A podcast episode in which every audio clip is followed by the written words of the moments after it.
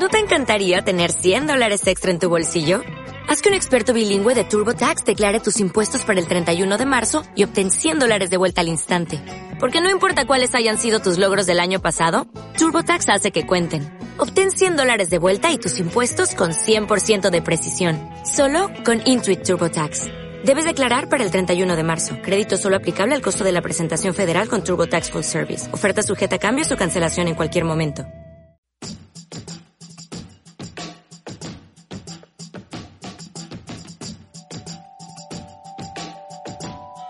Seguimos leyéndonos. Un podcast de la editorial libros.com para tiempos de incertidumbre. Patricia Escolar, muy buenas, ¿qué tal estás? Hola, buenos días.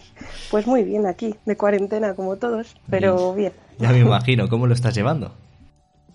Pues por fases un poco, la verdad. Al principio más desanimada, luego con un chute de energía y ahora un poco más, más tranquilamente disfrutando de películas, de libros y tal.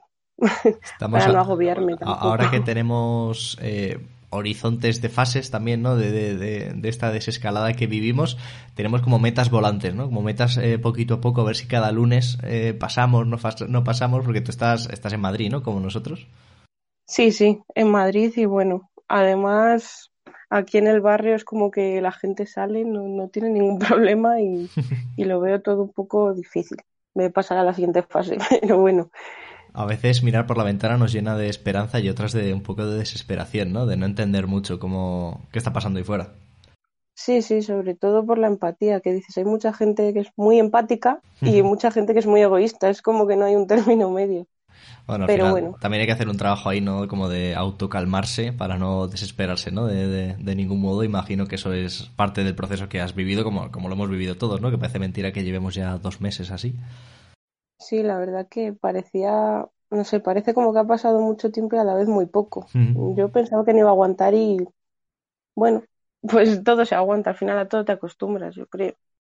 El otro día vi un vídeo de, que se hizo muy viral de, Manuel Guedo, que es un, bueno, un, creador de contenido en Instagram y demás, y que, que, que, era una parodia y claro, una de las cosas que decía era que era un viaje en el tiempo, ¿no? Que iba a ver a su yo del pasado. Su yo del pasado decía que el gran tema de este año van a ser los incendios en Australia que de esto hace nada, ¿eh? Y, fue, copó todas las portadas y ahora, vamos, si no te lo recuerdan, ni te acuerdas de que eso ocurrió. Esto lo va, lo, lo va a copar todo y, y, a saber durante cuánto tiempo, ¿no? Sí, yo creo que va a sonar un poco mal, pero ha sido también algo bueno. Yo creo que ha sido algo bueno en cuanto a, pues, lo que decía, los incendios había sido un aviso y esto como que ya no hay esa contaminación que había, que yo creo que en dos días en cuanto salgamos volverá a haber más contaminación, pero pero como un aviso también, no es algo que nos ha hecho plantearnos que tenemos que cuidar. Veía las noticias que, que se van a hacer muchas cosas de ecología o se tiene y eso, ojo, eh. A mí me alegraba por lo menos. Digo, tenemos que cuidar el planeta en el que estamos y, y esto yo creo que ha sido algo que, que se, no sé, que ha surgido por eso, porque estamos tirando mucho del hilo. Claro, hay algo que, que, creo que es una de las cuestiones centrales, que a mí es lo que particularmente me, me, alegra más, yo creo, que es que ahora se está repensando mucho cómo nos movemos, ¿no? En las ciudades. De repente miramos y nos escandaliza que los trenes y los metros vayan, vayan repletos y que hay que encontrar una solución a eso. Se habla mucho ahora de la bicicleta, de peatonalizar calles para que, para que quien anda y quien corre y quien va en bici tenga más espacio, ¿no? Para poder ir, ir por ahí. Em, todos hablamos ¿no? constantemente de cómo saldremos de esta. Eh, lo que es seguro es que saldremos diferentes. Eso también es una oportunidad ¿no? de, ir hacia caminos más interesantes, de que las ciudades se reorganicen. Sí, sí, yo cuando veía lo de Madrid Central, todo el debate que había, y ahora de repente, bueno, pues se van a peatonizar calles para que vamos a salir a pasear, pero que no haya muchos coches, que la gente no se contagie, digo, madre mía, ha tenido que pasar esto para, para que se pongan de acuerdo, bueno pero sí. ¿Qué es lo que más te apetece hacer cuando todo esto pase? Pues la verdad que tengo muchas ganas de ir a un museo. Era una cosa muy estúpida que, que hacía mucho que no hacía por temas de trabajo y por temas también de que vives en un barrio y al final te tienes que mover hacia el centro, lo que sea, para ir a ver. Pero tengo muchas ganas de ir a un museo, al Prado, sobre todo. no sé por qué, es algo que siempre hago cuando, cuando cambia algo y no tengo ahí como, como plan. Fíjate, en mi, en mi entorno eh, lo de los museos ha, ha, despertado muchas opiniones encontradas, ¿eh? porque eh, es verdad que llama la atención que los museos son una de las primeras cosas eh, que van a abrir, eh, con sus sí. aforos limitados y, y, demás, pero desde fases tempranas los museos eh, pueden abrir. Y en, y en, mi grupo de amigos había comentarios de, pero ¿qué pinta un museo aquí a estas alturas? tal, tal, nos vamos a meter ahora en el Prado todos. Pero es verdad que los museos eh, son, no sé, son, son ese lugar dentro de las ciudades eh, que son burbujas, ¿no? De, de, de, viajar a sitios a través de, pues, o de la pintura o de la escultura, de, de, lo que sea que vayamos a ver. Y que estén cerrados es un poco síntoma de que todo, de que no van bien las cosas, ¿no? La reapertura también es un síntoma muy positivo. Sí, yo creo que, bueno, se dice mucho que el arte, lo que es, bueno, todo, música, dibujo, todo lo que es el arte al final ha sido la forma de salir un poco de la cuarentena y ser un poquito más, más libre que, que, joder, que no solo, o sea, como que se han visto los dos factores de la ciencia y la medicina, todo lo que deberíamos ahí estar dando por ellos y todo lo que se debe, debería valorar ese trabajo, pero también la forma de, de evadirse.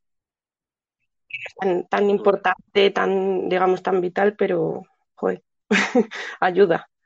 Tú de arte un poquito sabes porque, entre otras cosas, te encargas de, de, ejercerlo.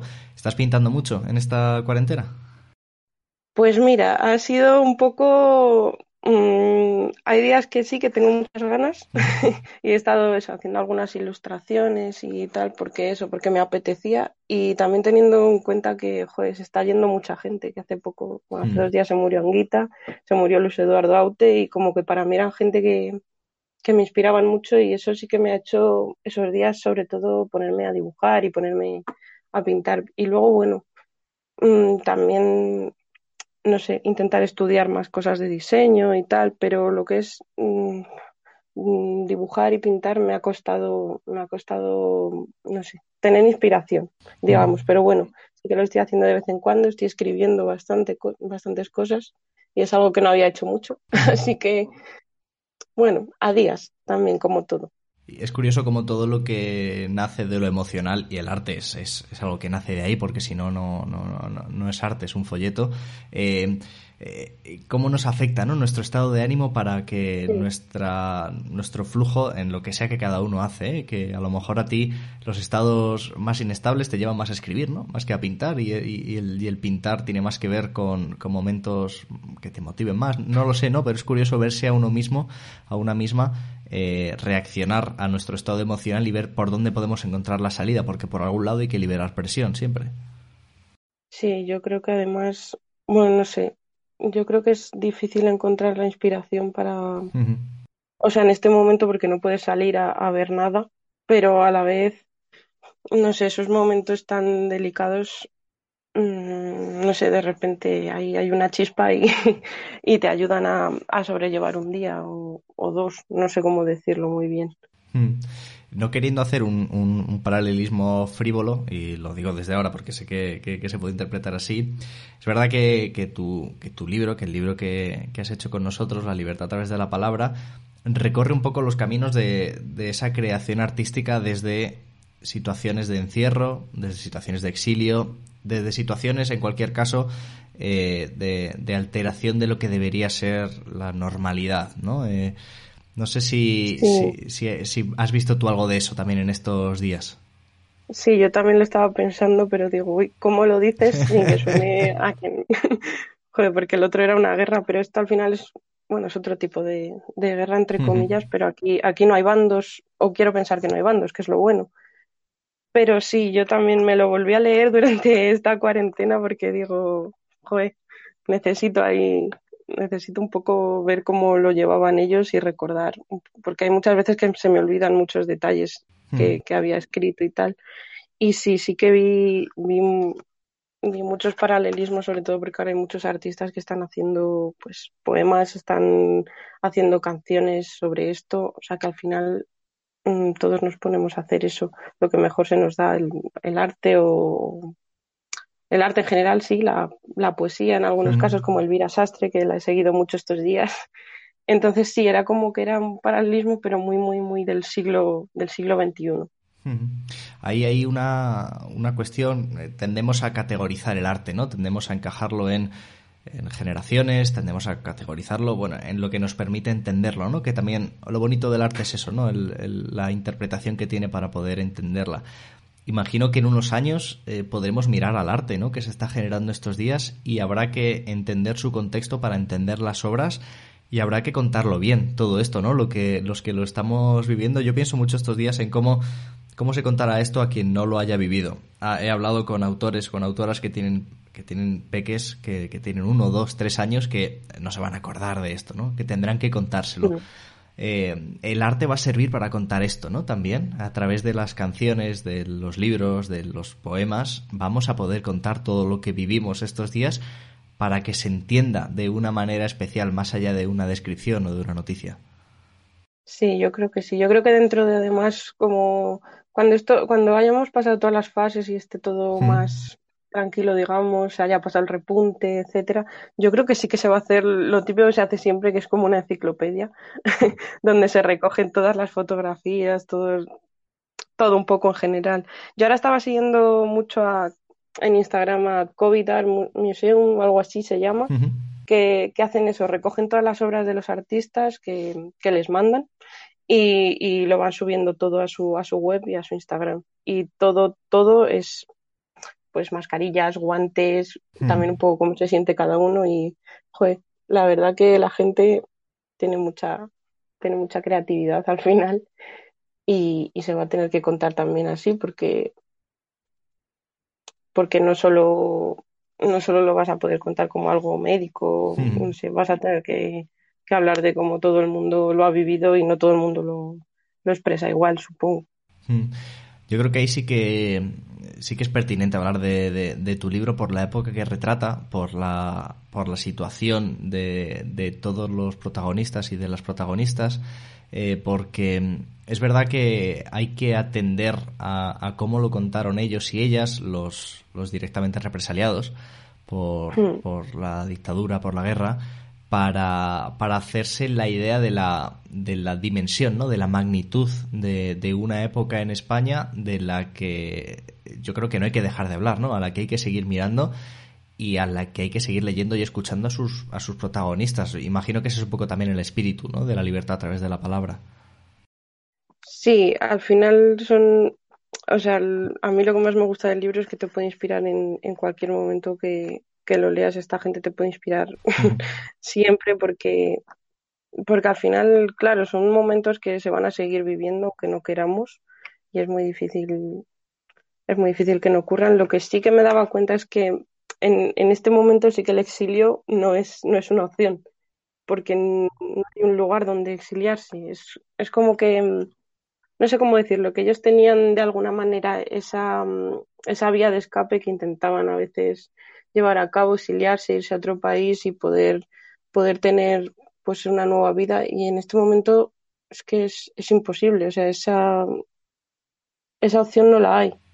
Que hay otras mucho mejores, que es que no estamos en guerra y no te van a matar por tus ideales, obviamente, pero, pero, joder, yo ahí le decía, pensaba que el exilio era algo malo y sí que le he dado una vuelta y digo, a lo mejor no es, no es algo tan malo siempre. Para algunos sí que puede ser mm, una ruptura total con donde te encuentras, pero, pero para otros puede ser una forma de, de empezar otra nueva vida y dejarlo todo atrás.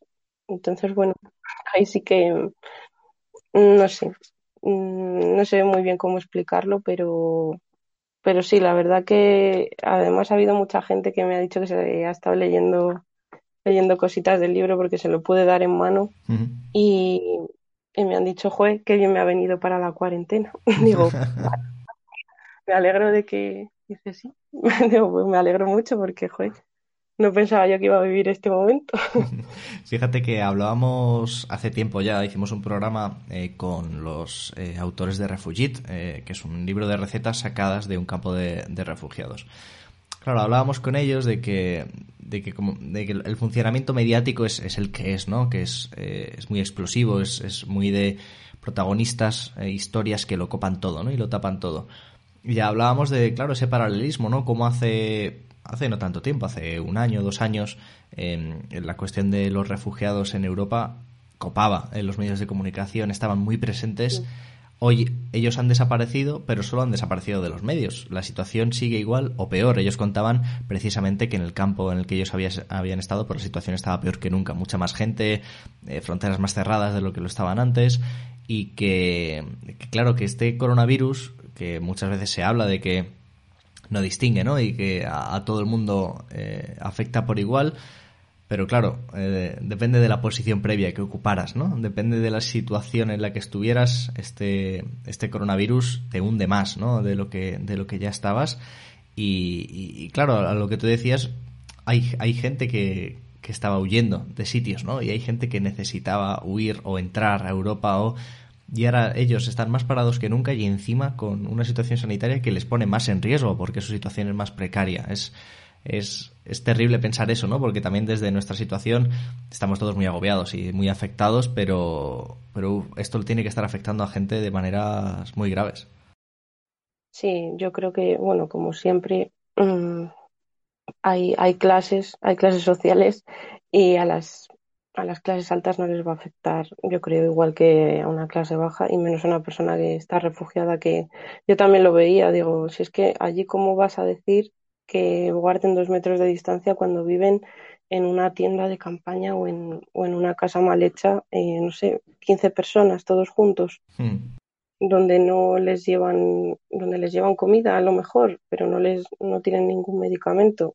Mm, esa gente está, va, va a estar siempre desamparada en ese sentido de que no, de que da igual la época que vivan, que siempre van a estar en, en un lugar que no, que no le va a importar mucho, mucho a nadie. Hmm. Yo creo que a la gente le importa de manera un poco, sí, cuando sale en la televisión, pobrecitos y tal, pero luego, luego se olvida porque al final somos, somos personas egoístas y, y yo lo veo, o sea, yo que vivo aquí al lado de Aluche, cuando, cuando la gente está donando alimentos y todo el mundo que va allí a recogerlos, mmm, dicen es que no tenemos Ahora mismo nos hemos quedado sin nada, sin trabajo, sin casi sin casa y sin embargo ves las otras manifestaciones en, en los barrios ricos porque ellos quieren salir para que, para que la economía fluya.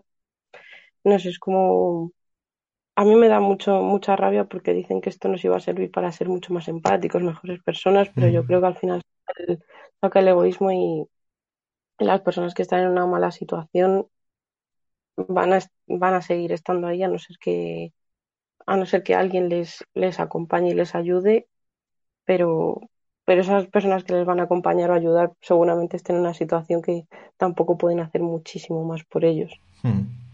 Fíjate, a mí lo que me reconcilia un poco con eso, porque es lo que decíamos antes un poco, ¿no? Que a veces miras por la ventana, no ves a nadie y estás tranquilo, y luego miras y hay, hay como hay seis, siete personas, ¿no? Haciendo cosas que crees que no deberían y te pones un poco nervioso.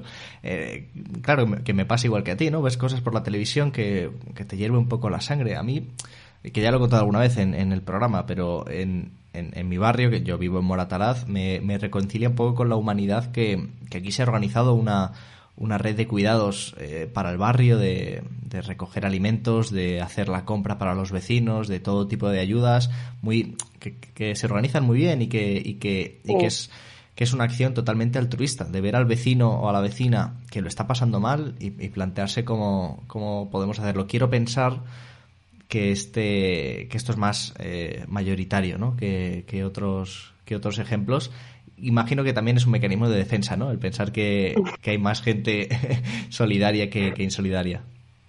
Sí, bueno, al final es, yo creo que, que por culpa de esto va a haber mucha gente que esté peor, entonces al haber mucha gente que está peor va a haber mucha más gente solidaria.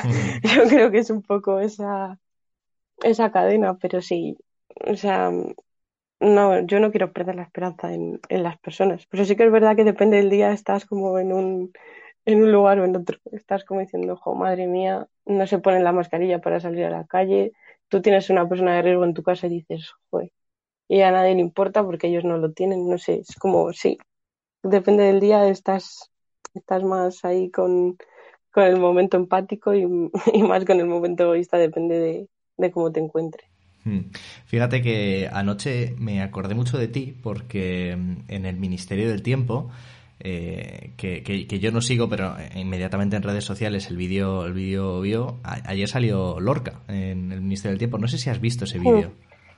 Eh, no, no he visto el vídeo. Sí que sé que salió, pero no, no he visto todavía nada. Pues me, te lo haré llegar porque porque hay un momento muy emocionante en el que en el que se yo creo que se habla un poco de, todo esto que estábamos hablando alrededor de tu libro no bueno la temática del ministerio del tiempo es que pues es un ministerio y se viaja en el tiempo. Acertaron con el título en este caso. Eh, eh, la cuestión es que sale García Lorca y, y, viajan y el protagonista de la serie trata de advertirle de que pues de que lo van a matar de que no vuelva a, Granada porque porque eh, durante la guerra lo, lo matarán. Y, viajan a los, creo que son los 70, a, una, a, un bar donde se está, se está cantando eh, su, eh, uno de sus poemas, ¿no? Y el tío se queda, claro, se, muy impactado y lo que le dice al protagonista es que, que entonces eh, fue, ganó él, que no ganaron sus asesinos y que, a través del recuerdo de sus poemas él al final ha vencido, ¿no? Y, y, me parece un mensaje acertadísimo, ¿no? Pese a todo, pese a las injusticias, pese a la época oscura que supuso todo eso, han permanecido eh, a través de, su, de sus obras, ¿no? De su arte y de sus, y de sus escritos y eso a mí al menos me reconforta un poco, no sé a ti. Sí, yo creo que siempre va a haber gente que te va a intentar silenciar, pero va a haber mucha otra que, que te va a sacar de, de, la, de esa tumba, entre comillas, digamos. Sí que puede ser que, que haya que dejar un tiempo, un tiempo, pues como pasó después de la guerra, que bueno, no se dejó exactamente el tiempo, pero, pero sí que hubo ahí un parón y luego a través de eso la gente fue recobrando esa conciencia y, y dándose cuenta de que, de que, de que esa historia estaba contada, no estaba contada mal, sino estaba contada a la manera de unos.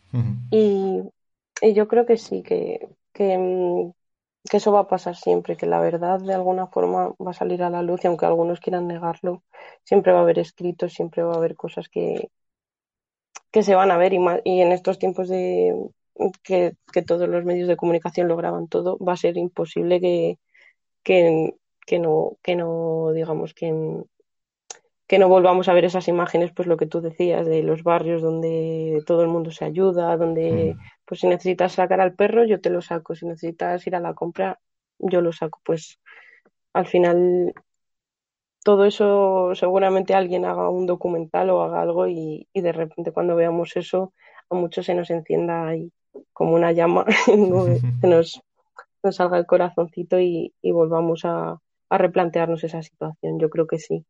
Y bueno, y lo de Lorca, pues también es que Lorca es un, yo creo que es una referencia un poco complicada, porque yo creo que aunque le hubiesen dicho en ese momento que sí, que le iban a matar, que estaba seguro que como fuese él no se lo hubiese creído, porque como era una persona tan tan, no sé, tan, fe, tan alegre y tan feliz, que hasta decía que Primo de Rivera era una persona que amaba el arte y que era una persona grandiosa, pues, pues es poco, es un poco una referencia que, que digamos que es difícil de encontrar. Hmm. Y a mí me gusta mucho también que, que haya personas así, que no, no se crean que, que lo malo va a pasar porque la gente no es mala pero es difícil. Es difícil, es difícil. Oye, estaba repasando antes eh, el calendario de la editorial y, fíjate, el 12 de marzo eh, teníamos una cita en, la, editorial. Eh, con, aquí sí que tengo la seguridad de que este fue el primer evento que cancelamos antes de todo esto. Evidentemente, el 14 de marzo ya se declaró el estado de alarma. Todo sucedió como muy deprisa en esa semana, recuerdo, porque teníamos cierta confianza en que podríamos hacer la presentación. Luego eh, se hizo evidente durante esa semana que no sería, que no sería prudente ni, ni sería posible. Pero, ¿cómo estás tú con esa posibilidad truncada? Pues la verdad que en ese momento me quedé muy plof porque me había costado que la gente, o sea, no me había costado que la gente viniese, pero sí que me había costado admitir que la gente hubiese dicho que sí, tan rápido, tanta gente. Entonces me quedé un poco como Dios y además, bueno, como había la sorpresa esa que me habéis preparado, que no quiero decir nada, eh, joder, yo estaba ahí, bueno, estaba muy nerviosa, pero cuando me dijiste, mira, no se puede hacer, a la vez dije, bueno, pues vamos a, vamos a prepararlo mejor, vamos a seguir leyendo y vamos a seguir estudiando y cuando se pueda, pues lo haremos mejor, supongo. Entonces, el día ese fue como un sube y baja de emociones, mm. pero, pero bueno, yo creo que cuando se haga va a ser algo totalmente diferente por la situación en la que nos encontramos, pero quizás sea mejor y todo, quizás sea algo, no sé, más potente. Hmm. Eh, tus mecenas que, estarán escuchando este, este programa ya saben que van a recibir eh, por fin dentro de poco el libro en casa. Eh, que ya tienen ahí todas las instrucciones a través de su, de su correo electrónico. tienes ganas, ¿no? Imagino de que la gente lo pueda leer, que la gente te pueda decir cosas, aunque sé que alguno ya te ha podido chivar alguna de sus impresiones. Sí, tengo muchas ganas, sobre todo porque hay gente que hay gente muy diferente. O sea, yo lo pensaba y digo, madre mía, hay hay gente muy, muy dispar. Y algunos, digo, a algunos no, les, no sé si les va a gustar la idea que, que, está aquí. Pero bueno, también digo, a ver cómo, a ver cómo reaccionan, ¿no? Porque hay gente que te apoya lo que vosotros decís porque, porque al final te quieren, pero no comparten algunas ideas. Y este es un libro que, que tiene unas ideas demasiado fuertes. No, no, no te va a dejar indiferente. Bueno, ese vértigo es bonito, ¿no? Saber que va a haber un poco de todo y, que... Pero fíjate que más allá de, estar más de acuerdo, ¿no? Con la, con la idiosincrasia del libro, eh, creo que, ha quedado un objeto realmente bonito eh, y eh, en, grandísima parte evidentemente por tus ilustraciones no pero creo que es un, un libro yo que he tenido la suerte de poder tenerlo en las manos y de leerlo eh, que se disfruta mucho. Eh, y, de estos que yo creo que apetece leer de a poquitos, de no, de no cogerlo del tirón, sino de ir rescatándolo poco a poco. Sí, yo creo que si te lo lees del tirón es algo, como no son, como cada historia es un mundo, eh, es como que todo el rato te, te cambia, te cambia, no sé, te cambia el paradigma y un poco dices, uy, esta persona lo vivió así, pero esta persona lo vivió muy diferente en este periodo de guerra y, y es que ninguno, ninguno es igual al anterior, es como que todos son muy dispares aunque tengan esa idea, esa idea tan, tan central. Pero lo que sí que intenté es que no fuesen historias mm, que te puedas leer en, digamos, en internet, que digas, esta persona nació en tal año, mm. eh, se exilió, o sea, sí que quería darle, a ver, espero haberlo conseguido, eso es, la, eso es lo que quiero que me digan, mm, haberle dado esa, digamos, esa narrativa más, que te enganche, que quieras leerte esa historia porque, porque te apetezca, pero a la vez que no sea más de una página o dos páginas mm. para que no te canse. Yo creo que ha quedado eh, fantástico. Oye, hay una cosa que estamos preguntando a todos los autores y autoras que pasan por aquí, que es por recomendaciones literarias. Como sé que ya te lo sabes, pues adelante, ¿qué recomendarías leer en esta cuarentena? Pues mira, yo el último libro que me he leído se llama El anarquista que se llamaba como yo.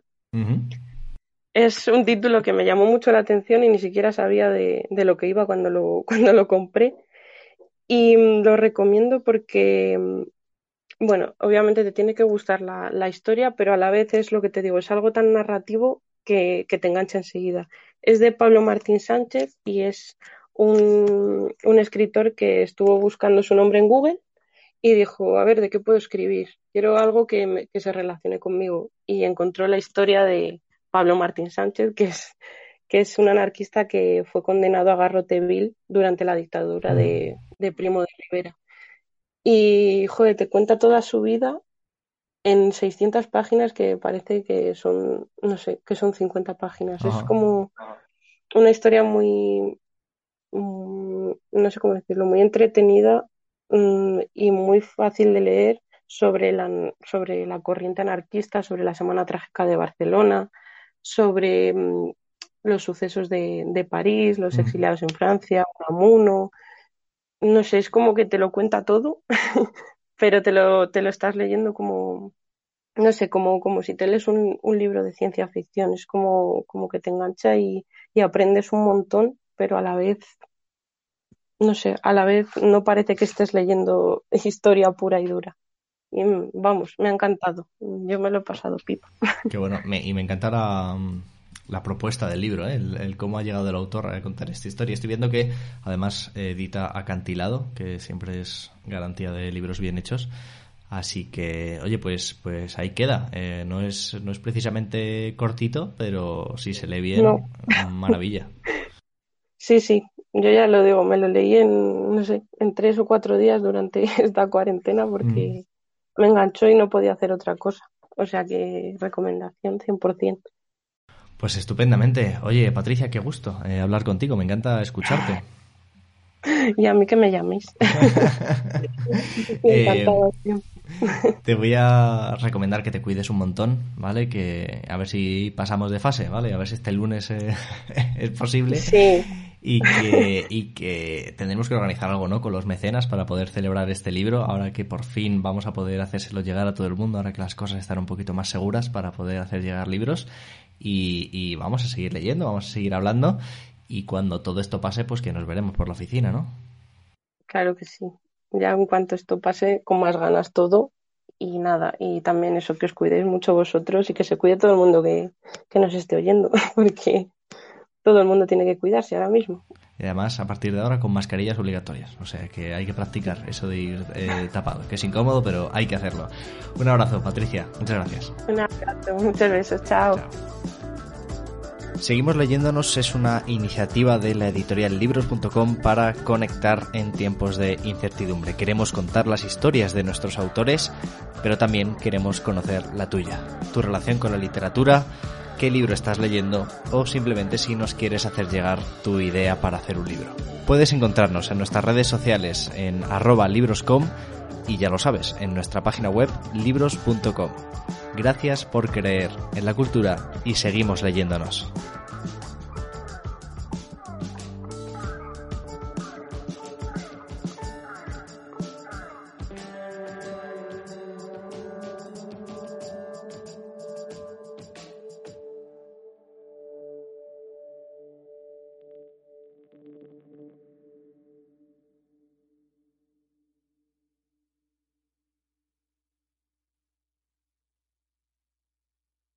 As a new Western Union customer, you can enjoy a $0 transfer fee on your first international online money transfer. Send money to your family and friends back home the fast, easy, and reliable way. Visit westernunion.com or download our app today to get started, and your first transfer fee is on us. FX gains apply, not available for credit cards and transfers to Cuba. Services offered by Western Union Financial Services Inc. and MLS 906983 or Western Union International Services LLC and MLS 906985.